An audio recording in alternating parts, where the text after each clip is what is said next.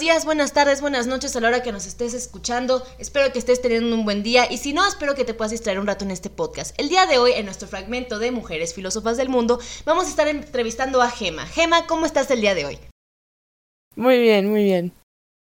Gema, háblanos un poquito de ti, porque este fragmento lo hice especialmente para que las mujeres del mundo, como tú, que, por ejemplo eres de España, nos reconozcamos, hablemos y digamos, aquí estamos, estamos haciendo filosofía y cómo ha sido nuestra experiencia como filósofas dentro del mundo de la filosofía en diferentes países. Cuéntame un poco, ¿cuál ha sido tu experiencia? Pues bueno, yo empecé teniendo mi primera clase de filosofía y me gustó mucho y bueno, luego pasé a primer bachillerato, seguí teniendo filosofía y yo ya sabía que quería estudiarlo. Y bueno, la gente pues se quedaba un poco sorprendida porque no era algo común. Pero bueno, mm, en, en gran parte sí que me han apoyado, pero hay gente que no. Ok, entonces también tengo entendido que en España entonces la filosofía no es muy bien vista, ¿no? Es algo extraño. Así es. Ok, ok. Pensé que nada más era en Latinoamérica, porque por ejemplo en Latinoamérica es una filosofía no sirve para nada, pero sé que en España en ese aspecto pues llevan años y años haciendo filosofía, por eso se me hace un poco extraño que me estés mencionando esto, ¿no? Pero son realidades que también suceden. Y más o menos, ¿por qué en España se tiene esa idea? Pues mm, no lo sé, o sea, yo creo que mm, se juzga también mucho a los profesores por su manera de dar clase. Yo creo que ya van a la clase como con la mente cerrada de que piensan que es una asignatura que no merece la pena. Y yo creo que, no sé, hace falta que concienciar de que sí que nos sirve mucho. Claro, claro. Justamente hablando con Alba el otro día, me comentó que a veces, no sé si a veces, pero que ya en Barcelona, por ejemplo, en España, que la filosofía se ve desde un punto de vista muy elitista, por decirlo de cierta manera. O sea, que lo ven como filósofos son aquellos que tienen escritos y tienen, no sé, millones de publicaciones y dan cátedras en la universidad, etcétera, etcétera. ¿Allá en Madrid es igual? ¿O cómo se maneja esta parte elitista? ¿O si es elitista o no? ¿O de plano nadie, nadie estudia filosofía?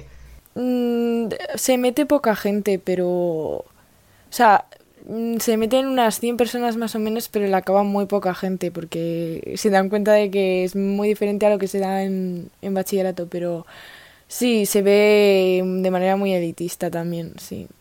Oh, claro, no me imagino. A ver, y quería hablar un poco contigo porque tengo muchos de mis suscriptores que aún no saben qué carrera escoger, no se saben si, si, irse por filosofía o no, o están acabando otra carrera y la quieren complementar con filosofía. Mi pregunta para ti, que sé que sigues en preparatoria, es, ¿qué te hizo querer estudiar filosofía? ¿O cómo te adentraste al mundo de la filosofía y por qué decidiste, sabes qué, sí me quiero dedicar a esto? Pues em, llegué a mi primera clase de filosofía en cuarto de la ESO y es verdad que había mucha presión social porque todos mis compañeros ya sabían que, que querían estudiar, aunque bueno, la mayoría después fue dejándolo de lado y cogiendo otra carrera y a día de hoy la mayoría no saben qué quieren hacer, pero yo me vi así en mucha presión social y bueno, di mi primera clase de filosofía, a mí me encantó y me conciencié porque a mí la verdad es que no se me daba nada bien, ni, ni biología, ni química, estas cosas. Y entonces pues di esa clase, a mí me encantó, o sea, me quedé embobada con la profesora, me encantaba cómo explicaba.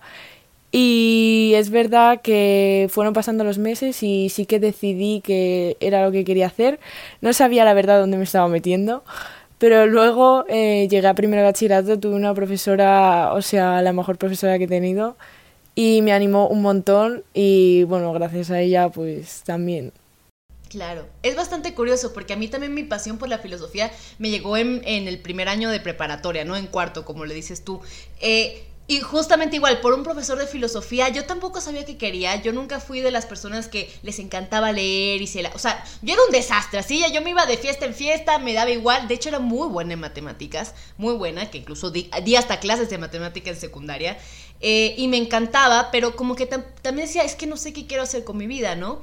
Y me entró la clase de filosofía, yo siempre me consideré una persona muy curiosa eh, y con ganas de aprender más y saber más, ¿no? Yo siempre la, la yo siempre dije que la, información es poder, pero no tanto como un poder para oprimir a la gente, sino un poder para mí, ¿no? En que me puedo conocer mejor, en que puedo hacer una autorreflexión, puedo ser crítica, analítica, puedo argumentar bien.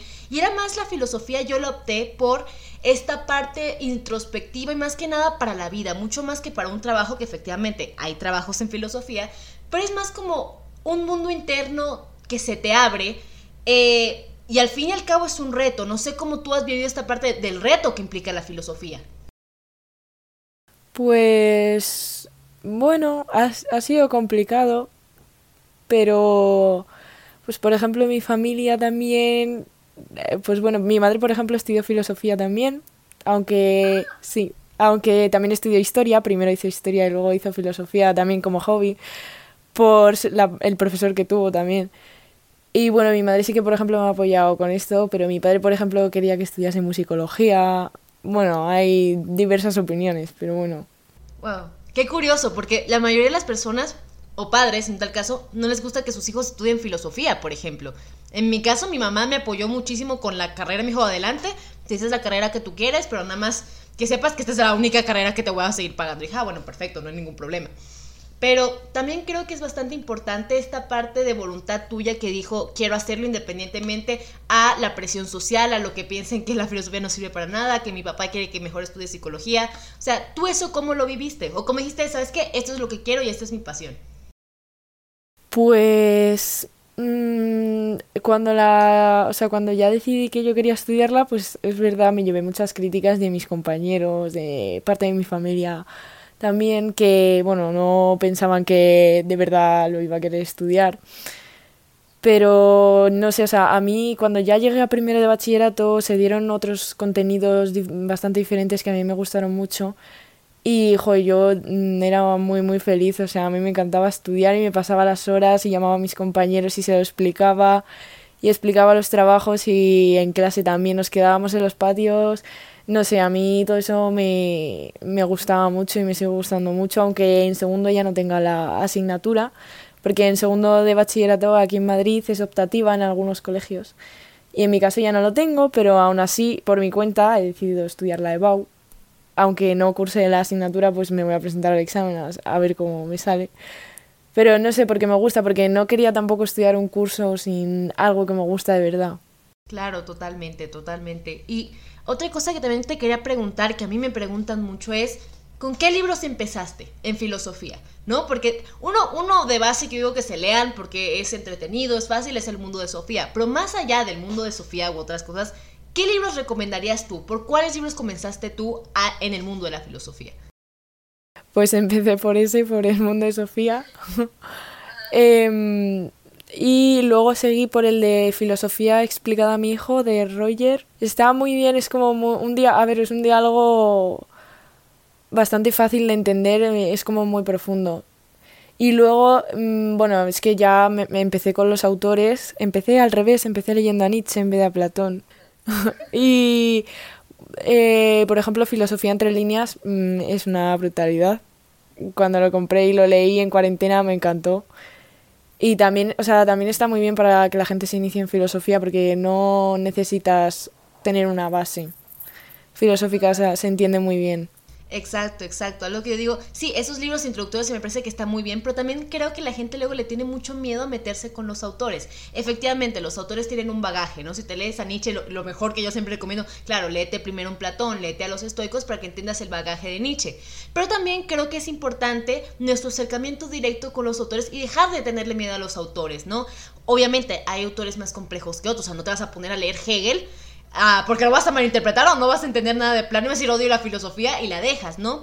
Algo que yo siempre he dicho eh, es que hay autores mucho más fáciles que otros. Por ejemplo, Nietzsche sí creo que te lo podrías leer sin necesidad de leer a otros autores, pero que mejor que complementarlos. O también algo que digo, si no entiendes un autor, léete un artículo de una persona que está explicando la obra que tú te estés leyendo. Por ejemplo, Platón a mí me encanta.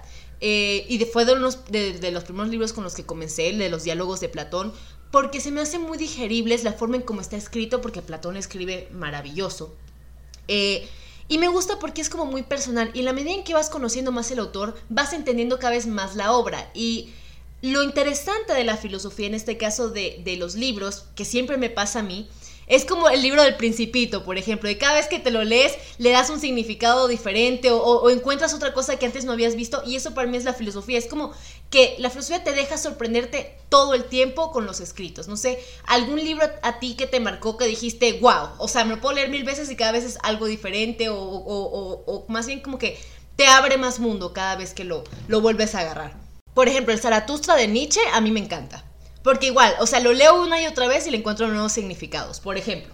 Pues yo es que creo que el de Nerea. ¿El de qué, perdón? El de Nerea, el de Filosofía entre líneas. Ok, ok, ok, ok. Porque, o sea, me, me hizo reflexionar mucho. O sea, de, de que de verdad la filosofía sí que está en nuestros días. Y muy poca gente la sabe ver. Claro, ¿y qué es lo que más te gusta de la filosofía? Esta parte de la reflexión, de la crítica, de las lecturas, de los diálogos. ¿Qué es lo que más te llamó la atención que dijiste, esto es lo mío? La verdad es que nada en especial, es que todo, o sea... Todo. Todo, de verdad. O sea, yo estoy encantada. Y te iba a preguntar, Gema, ¿cómo fue que decidiste hacer tu eh, cuenta en Instagram de Aprendiendo Filosofía? Pues porque cuando estábamos en cuarentena, eh, nosotros dábamos nuestras clases de filosofía. Y entonces mi profesora, pues una vez nos contó que había tenido así como una idea y tal, de igual abrirnos toda la clase una cuenta para, para aprender filosofía. Y bueno, nos, o sea, fueron los últimos días ya de clase y no pudimos hacerlo. Y bueno, a mí me pareció una idea muy buena, entonces yo dije, bueno, pues mira, ahora que ha terminado el curso y que el curso siguiente no tengo esa asignatura, pues igual me va a ayudar para seguir aprendiendo por mi cuenta, para no dejar de aprender. Así que me la abrí y tampoco esperaba tener tanto apoyo como el que he tenido. Así que... y cuéntame un poco, ¿qué podemos conseguir en tu cuenta de Instagram? De aprendiendo filosofía. Pues a ver, es, es bastante básica para la gente que no sabe filosofía o que quiera aprender. Eh, y bueno, en las stories pues publico frases o ilustraciones, que también mucha gente sabe hacer ilustraciones que representan muchas escenas de filosofía y que son espectaculares. Y, y bueno, lo que, bueno, también hago los, los jueves, suelo hacer una especie de mini Sofía también, como hace Nerea. Y bueno, no, no, no a tanto nivel llego, pero bueno, ¿Qué piensas de hacer crecer tu canal para todas aquellas personas que apenas van iniciándose en la filosofía? Porque honestamente yo veo tu canal y si me hace, eh, tu canal, tu cuenta en Instagram y si me hace una gran cuenta para, para seguir cuando estás iniciándote en la filosofía. ¿Tú cómo ves este proyecto tuyo de la cuenta a largo plazo, por ejemplo? Yo sigo esperando publicar cosas básicas o por lo menos cosas que sean intermedias pero que también se entiendan para la gente que que pues tiene dudas o, o que quiere aprender simplemente por curiosidad. Claro, claro, eso se me hace una gran idea de hecho porque luego a veces pienso que fue lo que te dije al inicio, o la gente tiene miedo de meterse con los autores o simplemente no saben por dónde comenzar. ¿No? Pasa muchísimo, ¿no? Que tienen ganas de aprender filosofía, pero no saben ni siquiera qué libros leer, no saben por qué autor comenzar, eh, a veces ni siquiera se pueden entender bien los textos si no tienes el bagaje completo de a lo que se está refiriendo un Platón, un Aristóteles. Y justamente creo que tu cuenta y las cuentas que eh, voy a entrevistar aquí de filosofía, siento que abren mundo y ponen la filosofía al servicio de las personas, porque creo que un gran problema de la filosofía en la actualidad es que de filosofía solamente saben los filósofos. Y esa no es la idea. La, idea es que de filosofía sepan todos y así también regresarle este valor que tiene la filosofía en el mundo. O sea, regresar la relevancia que la filosofía tiene eh, porque siento que se ha separado muchísimo o solamente se da en un, en un área académica, ¿no? La ves en la preparatoria, la ves en la universidad y si acaso te metes en un diplomado o una maestría, pero fuera de la academia no te puedes meter en filosofía menos que lo hagas por tu propia cuenta. Entonces esta es la parte autodidacta que creo que es la que tú tienes de estudiar filosofía por mi cuenta. Entonces ahí te preguntaría, más que nada es, ¿cómo te has podido enfrentar a los textos, a los autores, a la vida filosófica desde el bagaje que tú tienes de preparatoria, ¿no? ¿Es difícil, es fácil? ¿Cómo lo ves? Yo empecé leyendo textos en primero de bachillerato porque en cuarto solo dimos así un poco filosofía general y algún que otro autor. Y empecé en primero pues haciendo comentarios de texto, pero yo, yo bien, o sea, porque nos daban el temario y claro, cuando te leías el texto pues eh, cobraba sentido, ¿no? Sea, ya se entiende mejor que si no te hubiesen dado unos apuntes o, una información. Y no sé, o sea, debe de ser como un talento porque yo lo entendía todo, lo tenía todo bien, se, se, lo explicaba también a mis compañeros y bueno, todo el mundo alucinaba, mi profesora también, pero bueno, o sea, yo ya te digo que no, no sé, No sé por qué, pero... Es innato en ti prácticamente, ¿no? O sea, como que esta comprensión lectora, esta reflexión, esta crítica hacia los textos se te hacía muy fácil desde un inicio. Sí, eso es. Bueno, algún que otro autor me costaba más. Por ejemplo, Nietzsche nunca me ha costado, que es algo que la gente siempre dice que, que es bastante complicado de entender o de leer, que se hace más complicado, pero a mí no me costó tanto. Yo empecé por Zaratustra y luego seguí con Exeomo y ahí me he quedado. Pero está bastante bien, o sea, creo que justamente lo que hay que inculcar acá es el dejarle el miedo a los autores y empezar a decir, ¿sabes qué? Puedo confiar en mi comprensión y mi interpretación. Y si dudamos, irnos a textos complementarios o preguntarle a una persona que sí sabe, que es algo que yo hago mucho de repente con mis profesores, no entendí tal texto, explícalo. Ah, entonces esta palabra se refería a tal cosa, ¿no? Entonces, la cosa es que la filosofía es un aprendizaje en conjunto, o sea, Sí creo que se puede hacer de manera autodidacta, claro que sí, pero a veces necesitamos apoyo de otras personas para comprenderlos o el, o el bagaje o también entender el contexto del autor cuando estaba escribiendo la obra, porque también tiene bastante injerencia también saber qué, qué autores leyó ese autor para estar parado donde está hoy en día. Lo que yo siempre digo es, hay que leer la filosofía desde un punto de vista histórico para, entender, para entenderla de manera contextual. Eh, por ejemplo, a veces es muy difícil leerte un Locke sin leerte un Hobbes o sin leerte a un Maquiavelo, por ejemplo. Eh, porque son autores que llevan ese bagaje interno y al momento de tú entender de dónde vienen los autores es mucho más fácil comprender la obra y no hacer malas interpretaciones, que es algo que sucede muchísimo en el mundo de la filosofía, que cada quien lee lo que quiere, ¿no? Entonces, es el cómo caemos en una buena interpretación, por decirlo así, siendo autodidactas, que es el reto principal que veo hoy a las personas que se quieren meter al mundo de la filosofía. ¿Tú este, este aspecto cómo lo ves? A ver, yo animo a toda la gente que le guste la filosofía que tampoco se dejen llevar por el en qué voy a trabajar el día de mañana o qué puedo hacer con esto. O sea, yo por ejemplo, cuando, cuando ya me decidí que, que quería hacer filosofía, pues mm, la verdad es que no, no, lo pensé, o sea, dije, no sé, me hace feliz y tampoco quiero estudiar una carrera en la que gane mucho si no me va a gustar o, o sea, estar trabajando en algo que no te gusta es horrible. Entonces, yo pues, no sé, tampoco había otra cosa que me hiciese tan, tan feliz como filosofía o que me gustase tanto. Es que para ser filósofos, Gemma, no me dejarás mentir, hay que tener vocación, porque si nos guiamos por esta parte de, del dinero, pues yo podría escoger cualquier otra carrera que me dé millones y millones de, de pesos en este caso y seguir con ella, pero la cosa es que Creo que lo que pasa a los filósofos y, no nos entienden o nos toman de, tontos o yo no sé, que el dinero en nuestro caso no se nos hace eh, nuestra principal fuente de vida. Por, o sea, efectivamente el dinero es importante, a lo que me refiero.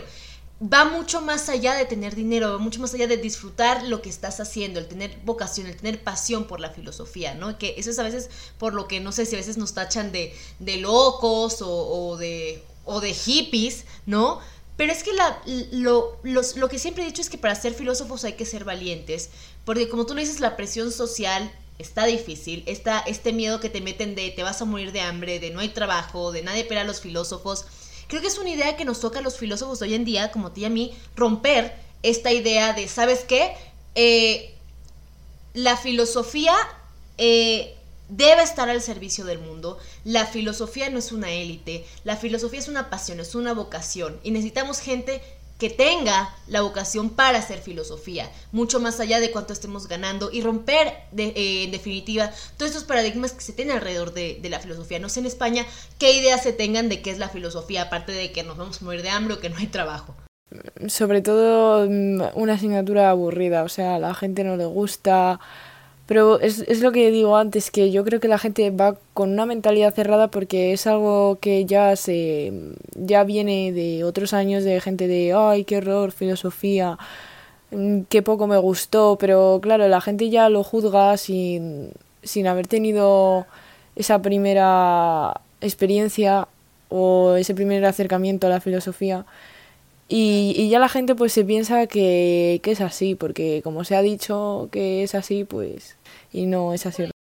Por ejemplo, tú tienes una maestra que dices que es muy buena en filosofía, que fue la que hizo que te enamoraras de la filosofía. Incluso en sus materias la gente pensaba que era aburrida, porque algo que yo creo que es cierto, que a veces muchas veces la filosofía se da de una manera sumamente aburrida, sumamente teórica, que hace que a nadie le interese y que a nadie le guste y que no le vean la utilidad. Pero también sé que hay muy buenos filósofos, profesores, que hacen que otras personas les den ganas de estudiar filosofía. Lo sé porque a mí me pasó y lo sé porque a ti te está pasando. Pero más o menos tú cómo lo ves en tu experiencia. A ver, sí, o sea, muchos de mis compañeros no, no les gustaba o, la profesora le, les parecía muy aburrida o bueno, ya en sí por los contenidos que se dan. Pero no, a mí es que, por ejemplo, mm, me empezaba a contar cosas, o sea, también me parece que tiene un, un don para hablar, o sea, para expresar las cosas, me parece que explica de una manera fabulosa. Y sobre todo yo creo que la iniciativa que tiene, la alegría, que siempre viene muy contenta y no sé, eso también se agradece porque profesores que vienen así desanimados o como ya cansados de, ¿sabes? Pues, no sé, mi profesora, por ejemplo, mmm, totalmente lo opuesto, o sea, siempre venía muy contenta a pesar de que también recibía sus críticas así por el fondo de la clase, pero no sé, a mí me parece excelente y sobre todo la, la paciencia que tiene. Y, o sea, es que nunca lo llegaré a entender, o sea, pero se esforzaba mucho, o sea, es lo que tú dices, que hay que tener mucha vocación y siempre ella, pues muchas veces nos puso Matrix una vez para, nos hicimos un trabajo, no sé, empezamos también con lógica. Es que la filosofía es un reto, Gema. O sea, y ser profesor de filosofía en el mundo de hoy, como lo tenemos, de que la gente le da flojera, es muy difícil. Y te digo, hay que tener vocación y hay que tener pasión. Porque si tu maestra no hubiera tenido vocación y no hubiera tenido pasión, no se hubiera podido parar ahí más de un semestre dándole a, usted, a ustedes clases, ¿no? Y viendo, bueno, ahora qué hago, qué peli les pongo. Bueno, Matrix está buenísimo, ¿no? Por ejemplo. Eh, entonces creo que justamente algo que se agradece mucho de nosotros los filósofos, que es algo que a ti te va, te va a tocar cuando empieces la carrera, es cambiar esta idea que tenemos, actualizar la filosofía, innovarla y hacerla de manera divertida, hacerla de manera creativa. Pero algo que me pasa muchísimo a mí, eh, que es que yo vi un problema en la filosofía que es lo que te comenté al inicio, que es, es una filosofía académica, es una filosofía elitista y nada más saben de filosofía los filósofos. Y creo que nuestro reto actualmente es innovar en la filosofía, es crear contenidos de entretenimiento donde la gente lo tenga de fácil acceso, por decirlo así, tan fácil como en un TikTok, tan fácil como en Instagram, tan fácil como en un YouTube, para que la gente acceda a la filosofía wow, cuánto valor tiene esta, esta disciplina, que ni siquiera nos enseñan de una manera a veces hasta interesante, ¿no? Qué flojera leerte a Platón y ni siquiera entenderlo y que te lo expliquen de la manera más aburrida posible, un Kant, un Hegel, un Nietzsche incluso.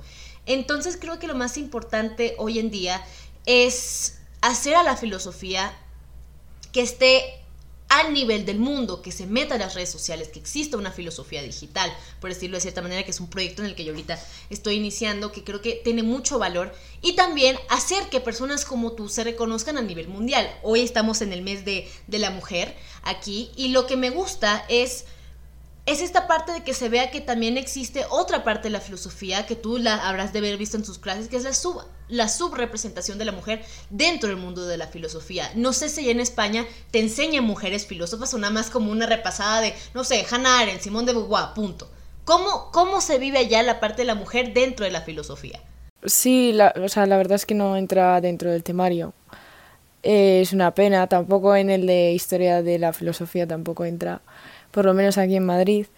Y mm, eh, mi profesora sí alguna vez nos ha mencionado, pero no con detenimiento. O sea, no se, no se suelen tener muy en cuenta y yo creo que realmente también son importantes porque o sea, hicieron que hubiese un antes y un después en la historia. Claro, o sea, es totalmente real esta parte de que incluso en la academia, incluso las escuelas, universidades, no nos estén enseñando a mujeres dentro de la filosofía, ¿no? Entonces, es algo bastante triste, la verdad, porque como tú dices, han tenido grandes aportes dentro del mundo de la filosofía, pero muchas veces veo que las exponen como una excepción a la, regla, ¿no? Sí, Platón, Aristóteles, Kant, Hegel, etcétera, etcétera, y, ah, bueno, Simón de Beauvoir, ¿no? Una de tantas. Entonces, a veces es bastante triste porque siento que a nosotras, como mujeres filósofas, luego nos, nos tienen a desprestigiar por el simple hecho de ser mujer o porque se tiene la idea de que las mujeres no hacen filosofía, cuando no es cierto. Porque incluso hay un sesgo educativo donde no nos están enseñando la otra parte de la historia que somos nosotras.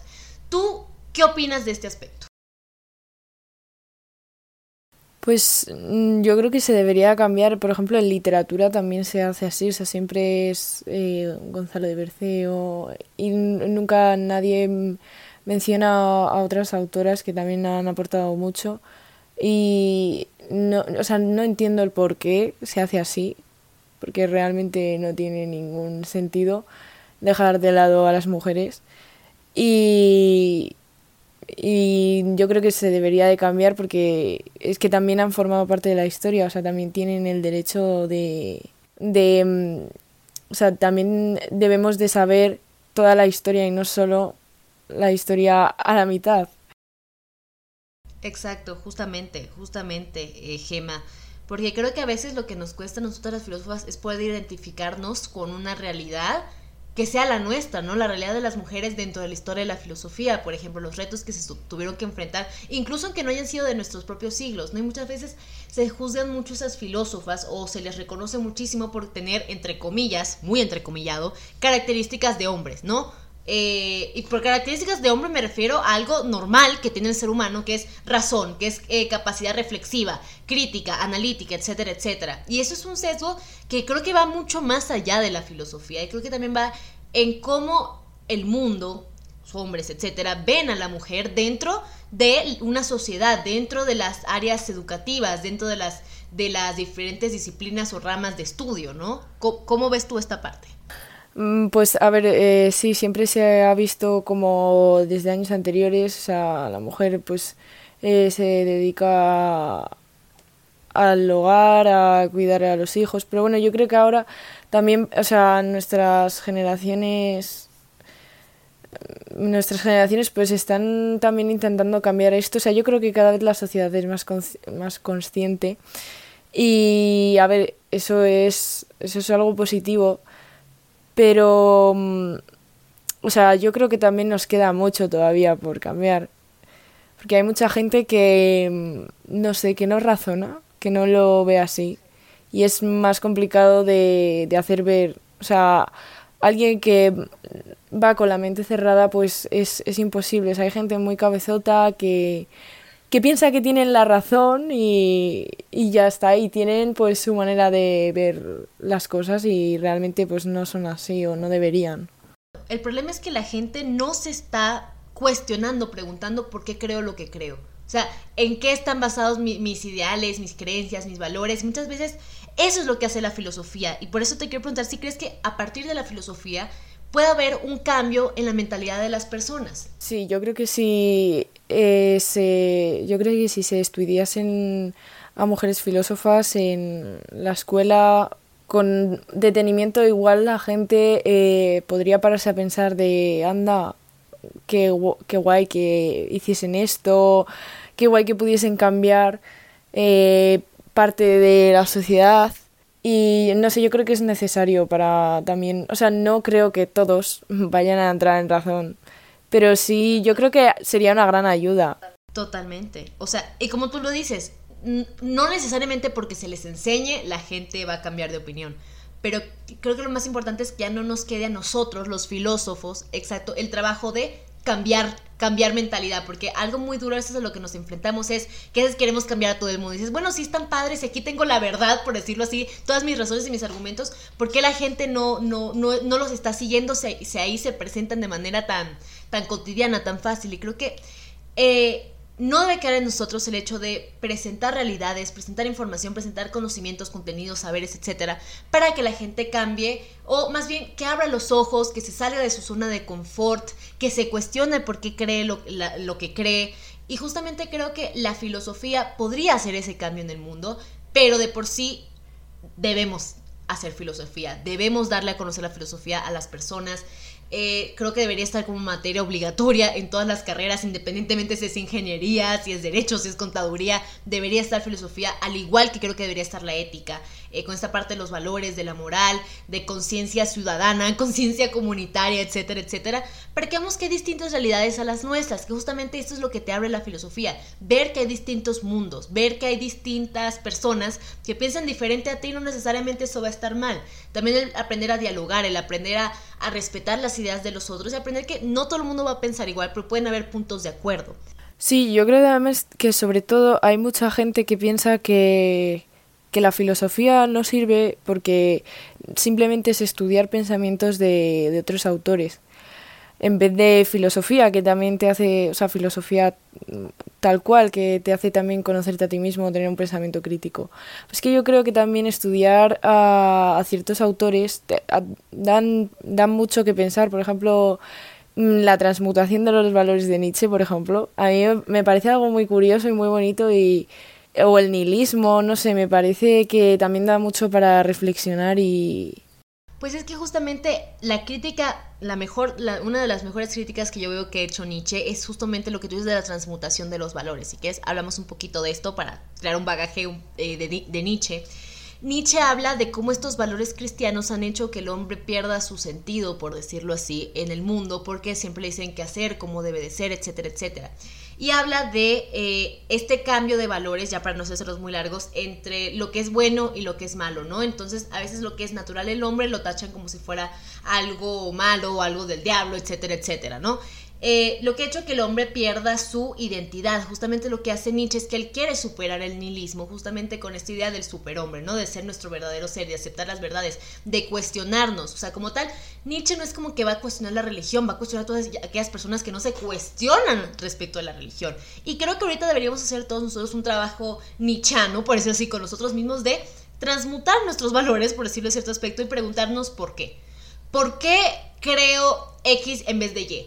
Eh, ¿por qué tomo esto como una verdad absoluta sin siquiera antes investigar o argumentar o buscar eh, bajo qué principios se sostiene tal idea, ¿no? Entonces, creo que el trabajo que deberíamos hacer hoy en día, tanto como filósofos, como abogados, como personas en general, es hacernos un estudio interno de todas aquellas creencias que tenemos, ideologías, valores, que ni siquiera hemos cuestionado y que tomamos por hecho. Yo, yo, yo creo que, que es necesario, o sea, Mm, es, es, lo que tú dices, o sea, yo creo que ayuda mucho a reflexionar, a saber qué es lo que quieres en tu vida o, o también replantearte por qué estás de acuerdo con ciertos temas y por qué en desacuerdo con otros. Y eso también te, ayuda a conocerte a ti mismo, o sea, también conocer a otros autores te, te hace pensar o también te hace descubrir que, que la filosofía también está en nuestro día a día. Es importante, o sea, para uno mismo. Y ya como pregunta final, Gema, yo te, yo te preguntaría, ¿qué le dirías a todos aquellos los, los jóvenes de tu edad que están en preparatoria o que están pensando en qué, en, qué, en qué carrera meterse o incluso ya terminaron una carrera pero están dudando si meterse en filosofía o no? ¿Qué les dirías tú para que digan, sí, den el paso, váyanse a filosofía? Pues les diría que no importa la carrera que quieran hacer, eh, si es algo que a ellos les gusta, que les apasiona, que saben que van a tener mucha vocación y mucha paciencia, que no se van a rendir a, la mínima que no entiendan algo. O sea, si les gusta, no les tienen que importar las críticas, lo que piensen los demás. O sea, ellos tienen que estar contentos con, con si eso les gusta, con si les hace feliz y sobre todo tampoco pensar eh, qué pueden hacer el día de mañana. O sea, la vida da muchísimas vueltas y nunca sabes dónde vas a ir a parar. O sea, no, o sea, no importa realmente qué es lo que quieras estudiar, o sea, si a ti eso te hace feliz es, es, lo, es lo que cuenta, es lo que prima y, y pienso que eso es lo fundamental, o sea, no puedes dedicarte a algo en lo que no vas a ser feliz, o sea, estar trabajando en algo que no te gusta durante toda tu vida eh, no es algo que, que nos vaya a hacer sentir bien, entonces pienso que mientras nos haga feliz, mientras nos haga felices, es, es lo que importa, o sea, sin tener en cuenta el resto de cosas, ni, ni dónde voy a ir, ni que mi familia no me apoya, mis compañeros piensan que no vale la pena, o sea, tampoco dejarse guiar por las opiniones de los demás, o sea, siempre la tuya propia y, y pensar si eso que vas a hacer te va a hacer realmente feliz. Me encantó la reflexión que hiciste al final, Gemma, de verdad, porque es verdad, creo que al fin y al cabo el el precio más grande que tienes que pagar por la filosofía, si es a lo que te gusta, es tu propia felicidad. Y si de verdad te gusta y te apasiona y tienes vocación, yo creo que sí encuentras empleo, creo que sí encuentras trabajo, creo que no te mueres de hambre. ¿Por qué? Porque buscas la manera de hacer lo que amas a toda costa. Y eso es el trabajo del filósofo. Es, pues, como se dice etimológicamente, es el amor a la sabiduría. Y como sabemos de amores, mueve montañas, hacemos todo lo posible por lograr lo que queremos y también la filosofía creo que nos ha enseñado mucho, o por lo menos a mí, es mucho esta parte de amor propio, de mantenerme fiel a mis ideales, de mantenerme fiel a lo que quiero, de actualizarme todo el tiempo. Y al fin y al cabo la filosofía, la filosofía creo que es un amor eterno hasta nuestro mejoramiento constante, que aquí entra un poco la, la parte del amor platónico, creo yo, que es el aspecto de llegar a mi máxima perfección, incluso que sé que no voy a ser perfecto, no mejorarme constantemente. Y eso es lo que implica la filosofía, que sin duda alguna es un reto tanto para nosotros mismos como para la parte de que la, sociedad nos critica o que nos ven diciendo todo el tiempo que nos vamos a morir de hambre o que no sirve para nada. Es un reto y hay que tener valentía para hacer filosofía. Entonces a todos aquellos que quieran estudiar filosofía, que quieran aprender filosofía, ese es el primer paso. Ver claro qué es lo que ustedes quieran, ver, ver, más bien les diría, sean valientes y hagan lo que aman, ¿no? Eh, no sé si tienes algo más que agregar, Gemma. Pues me gustaría agradecer, si algún día escucha este podcast, a mi profesora de filosofía, que bueno, para mí ha sido un gran ejemplo a seguir y mm, la que también me ha dado muchas ganas de estudiar la carrera y bueno, que espero algún día también poder ser como ella. María, si estás escuchando esto, felicidades por Gema. felicidades, aplausos, aplausos, pues sí. Eh, entonces ya no hay más nada que agregar. Gema, muchísimas gracias por acompañarme el día de hoy. Yo encantada, sé que estamos en horarios totalmente diferentes. Tú ya te vas a dormir, yo apenas me estoy despertando. Entonces, pues te deseo lo mejor, Gema. No sé si nos quieras compartir tus redes sociales para que la gente vaya a seguirte. Eh, pues me llamo en Instagram Aprendiendo Filosofía. Ok, pues ya saben, ahí la pueden eh, encontrar. De todas formas, en el link de aquí abajo les voy a compartir su, su página de Instagram. Y también saben que nos pueden seguir en Instagram como kairos.podcast. También ya abrimos cuenta de TikTok que nos pueden igualmente buscar como kairos.podcast. También abrimos una cuenta de YouTube que se llama Kairos Podcast. Y a mí, Michelle, me pueden seguir en Instagram como cafeidos-bajo y también en TikTok como Michi Blonde. Entonces, muchas gracias por escucharnos el día de hoy y nos vemos en el próximo episodio con eh, aprendiendo o más bien viendo filósofas del mundo. Muchísimas gracias.